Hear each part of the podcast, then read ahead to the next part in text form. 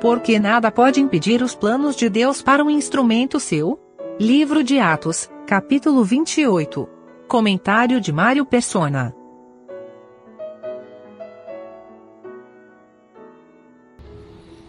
Segunda Coríntios capítulo 11, versículo 25. É interessante quando nós vemos ah, que Deus estava por trás de tudo isso e não poderia, por mais que os homens tentassem prender o Evangelho, aprisionar o Evangelho, não poderia, não, não iriam conseguir. Esse é o quarto naufrágio de Paulo. Eu não sei, a não ser que alguém seja um marinheiro né, daquela época, eu não sei se era normal uma pessoa sofrer quatro naufrágios e sobreviver de quatro naufrágios capítulo 11, versículo 25: Três vezes fui açoitado com varas, uma vez apedrejado, três vezes sofri naufrágio. Uma noite e um dia passei no abismo. Isso aqui provavelmente falando de, de ficar boiando no mar, na escuridão. Três vezes sofri naufrágio. E com essa aqui de Atos é a quarta vez, porque ele, quando ele escreveu aos Coríntios, foi antes dessa de Atos. E, então Deus estava guardando ele de tudo isso porque Deus tinha um propósito de que ele levasse o evangelho aos gentios e nenhum naufrágio iria barrar isso.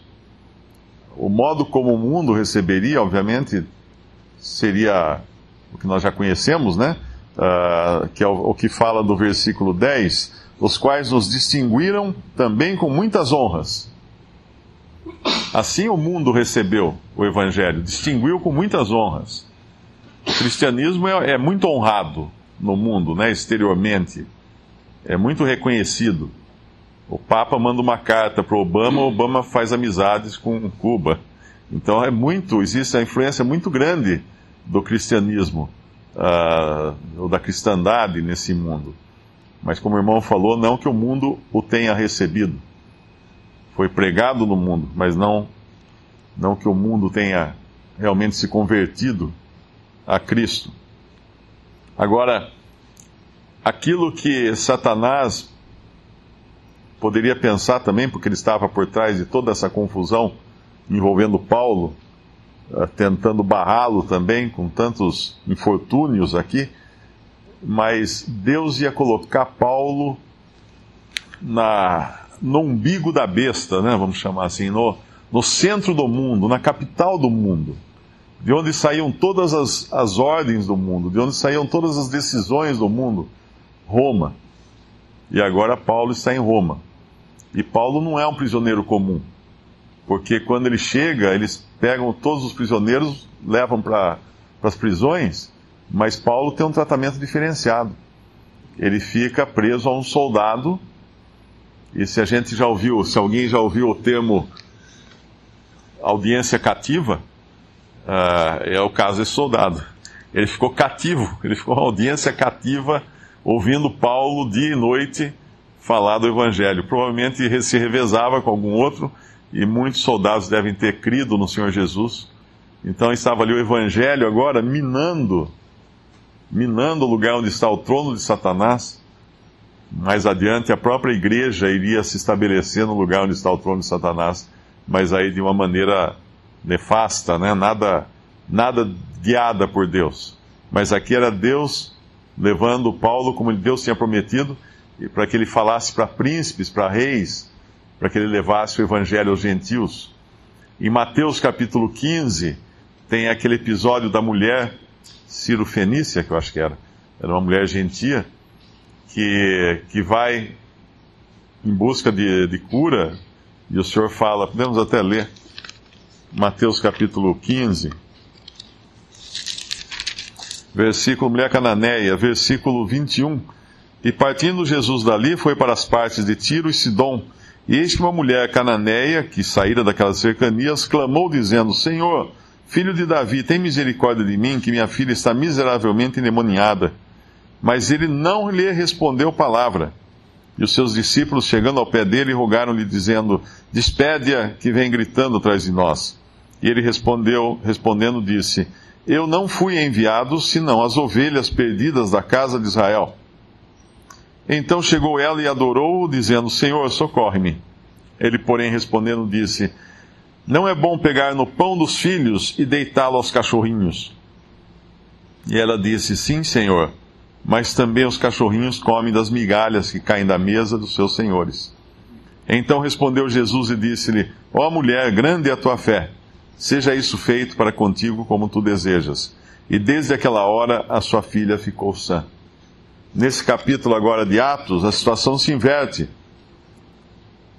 No versículo 27, Paulo fala, versículo 26, dizendo, uh, o profeta Isaías dizendo: Vai a este povo e dize: De ouvido ouvireis, e de maneira nenhuma entendereis. Ele está falando aqui dos judeus.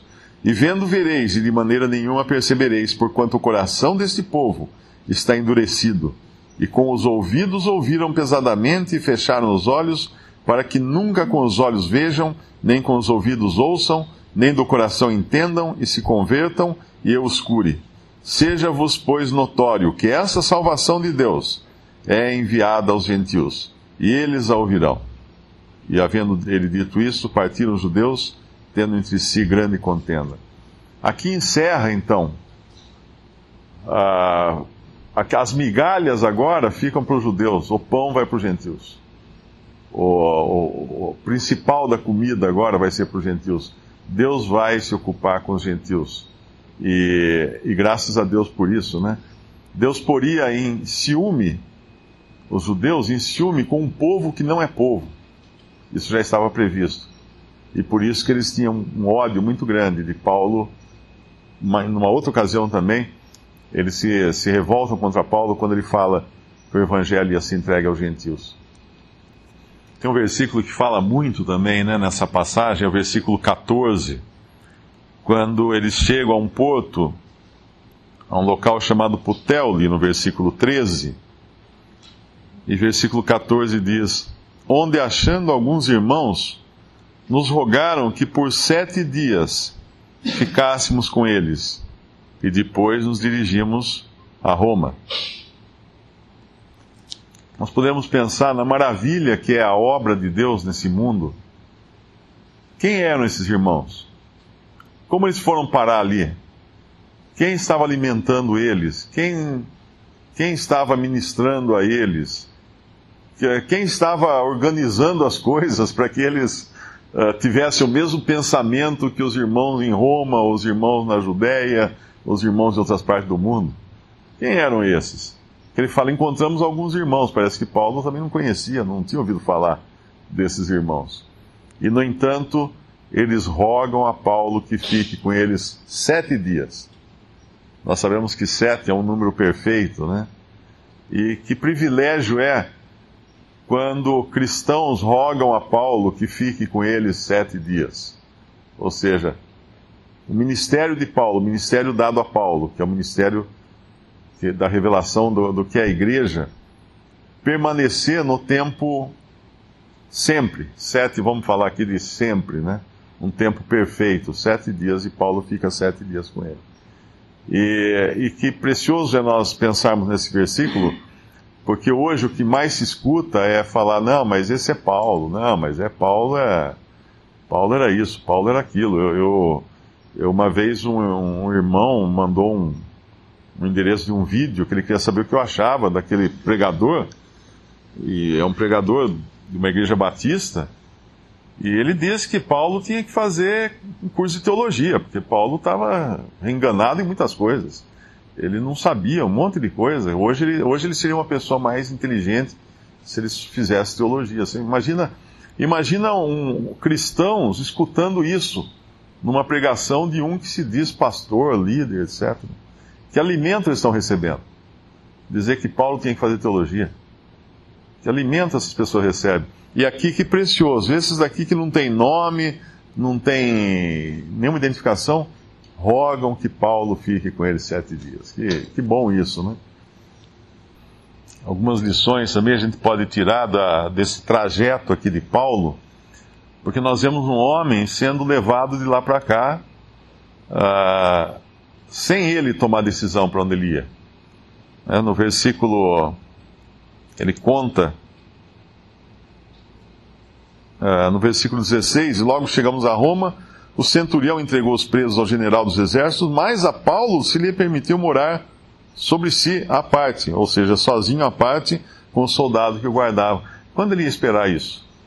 Ele estava totalmente entregue na, nas mãos e nas decisões daqueles soldados, mas Deus, na sua misericórdia, na sua sabedoria, guiando cada caminho de Paulo aqui, para que, que o evangelho fosse ouvido, para que, que pessoas fossem, fossem salvas. Aí nós vemos no versículo 17, ele contou, contando uh, aos judeus, aos irmãos, aos judeus, aliás, aqui, no final Vim, contudo, preso desde Jerusalém, entregue nas mãos dos romanos. Numa carta ele fala: Eu, o prisioneiro de Cristo. Porque ele sabia que por trás, eu acho que é em Timóteo, né? Tem uma passagem que ele fala: Paulo, prisioneiro de Cristo. Uh, ele sabia que por trás dos romanos estava o Senhor, não tinha. Uh, ninguém estava decidindo nada que não fosse a vontade do Senhor. E ele se deixava levar, né? E assim somos nós nesse mundo. Uh, as circunstâncias, às vezes, nos levam de maneiras e para lugares que nós não, não gostaríamos. Uma coisa é a gente se rebelar contra isso e bater o pé e brigar, e, e outra é deixar na mão do Senhor e falar: Senhor, prisioneiro de Jesus Cristo. Aí o versículo mais adiante no versículo 23, uma outra lição, além dessa, né, de se deixar levar, sabendo que Deus está dirigindo tudo. Uma outra lição para nós é no versículo 23, metade do versículo. Uh, bom, desde o começo, havendo ele assinalado um dia, muitos foram ter com ele a pousada, aos quais declarava com bom testemunho o reino de Deus e procurava persuadi-los à fé em Jesus. Paulo não, não queria ele ser o centro da, da, da fé desses homens. Ele repudiava qualquer coisa que, que dissesse, como aconteceu em Malta, né, aquilo ali foi um desgosto para Paulo ser considerado um Deus pelos milagres que ele fez, pelo poder de Deus. Então ele repudiava ser ele o centro das atenções.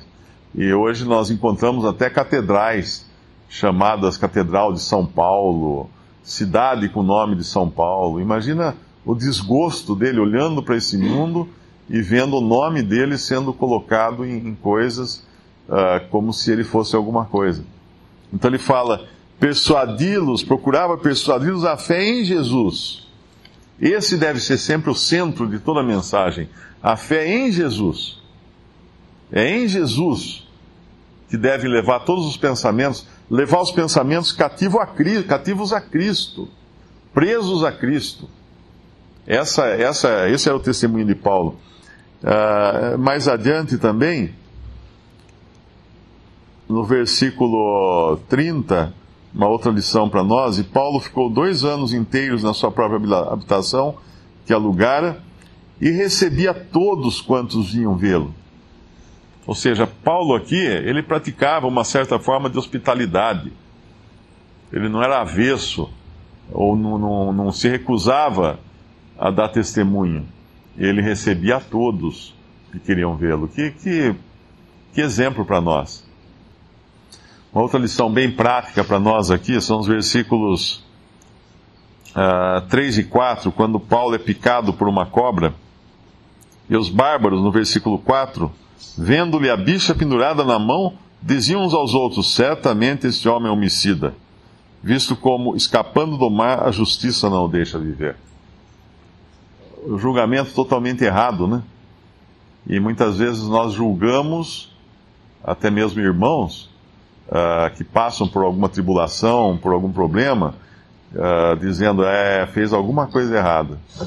Deve ter feito alguma coisa errada. Por que está acontecendo isso para ele? Esse é o julgamento dos bárbaros. Esse é o julgamento dos, dos incrédulos. Porque Deus pode permitir, como, como aconteceu com Jó, Deus permitiu uma série de, de problemas na vida de Jó, porque Deus tinha o objetivo de ensinar a ele alguma coisa. Deus permitiu tudo isso a Paulo porque Deus tinha o objetivo de ensinar a Paulo alguma coisa e de fazer dele testemunho também para outras pessoas. Então, mesmo quando vem alguma, alguma, alguma tristeza, alguma dificuldade na nossa vida, uh, antes de pensarmos, ah, fiz alguma coisa errada, de nós mesmos ou de outro irmão, ah, fez alguma coisa errada, nós devíamos perguntar: o que será que o Senhor quer que eu aprenda? O, senhor, o que será que o Senhor quer que aquele irmão aprenda? Ou como será que Deus está usando aquele irmão para que eu aprenda através da dificuldade dele? Porque nós não podemos entender as razões de Deus. Deus usa, é como o caso, por exemplo, quando morre um, um cristão, né? Uma pessoa convertida morre assim antes da hora, assim antes da morre jovem ou morre prematuramente, né? Como a gente fala. Ah, o que, que aconteceu? Por que morreu? Bom, uma pode ser porque cometeu pecado para a morte. O que é o pecado para a morte? Ele fez, fez coisa ou andava de maneira tão errada que Deus achou melhor levá-lo embora. É morte física, ele está salvo. Mas como que pelo fogo, né? Como fala em Coríntios, é morte física. Então ele pode ter realmente cometido algo e Deus tirou da terra porque não serve como testemunho, está só, tá só atrapalhando aqui. Mas também Deus pode ter permitido aquilo para um privilégio dele. Como Paulo, quando foi decapitado, alguém podia falar assim: ah, tá vendo? Fez alguma coisa errada, morreu. Foi isso que aconteceu. Não, mas Paulo estava falando que era lucro. Para mim, eu viver é Cristo, eu morrer é lucro. Ele próprio já estava considerando que ele sabia que ia partir. Ou algum irmão morre prematuramente, o que eu posso aprender com isso? Porque Deus pode estar usando aquilo para ensinar algo para os outros, aqueles que estão chegados, são chegados a Ele. Então, a, a, o julgamento é, prematuro, muito rápido, né? nada julgueis antes do tempo, a palavra fala, é, é temeroso, porque nós podemos estar julgando como esses bárbaros aqui, que acharam que porque ele escapou do naufrágio, então agora ele ia morrer da picada da cobra.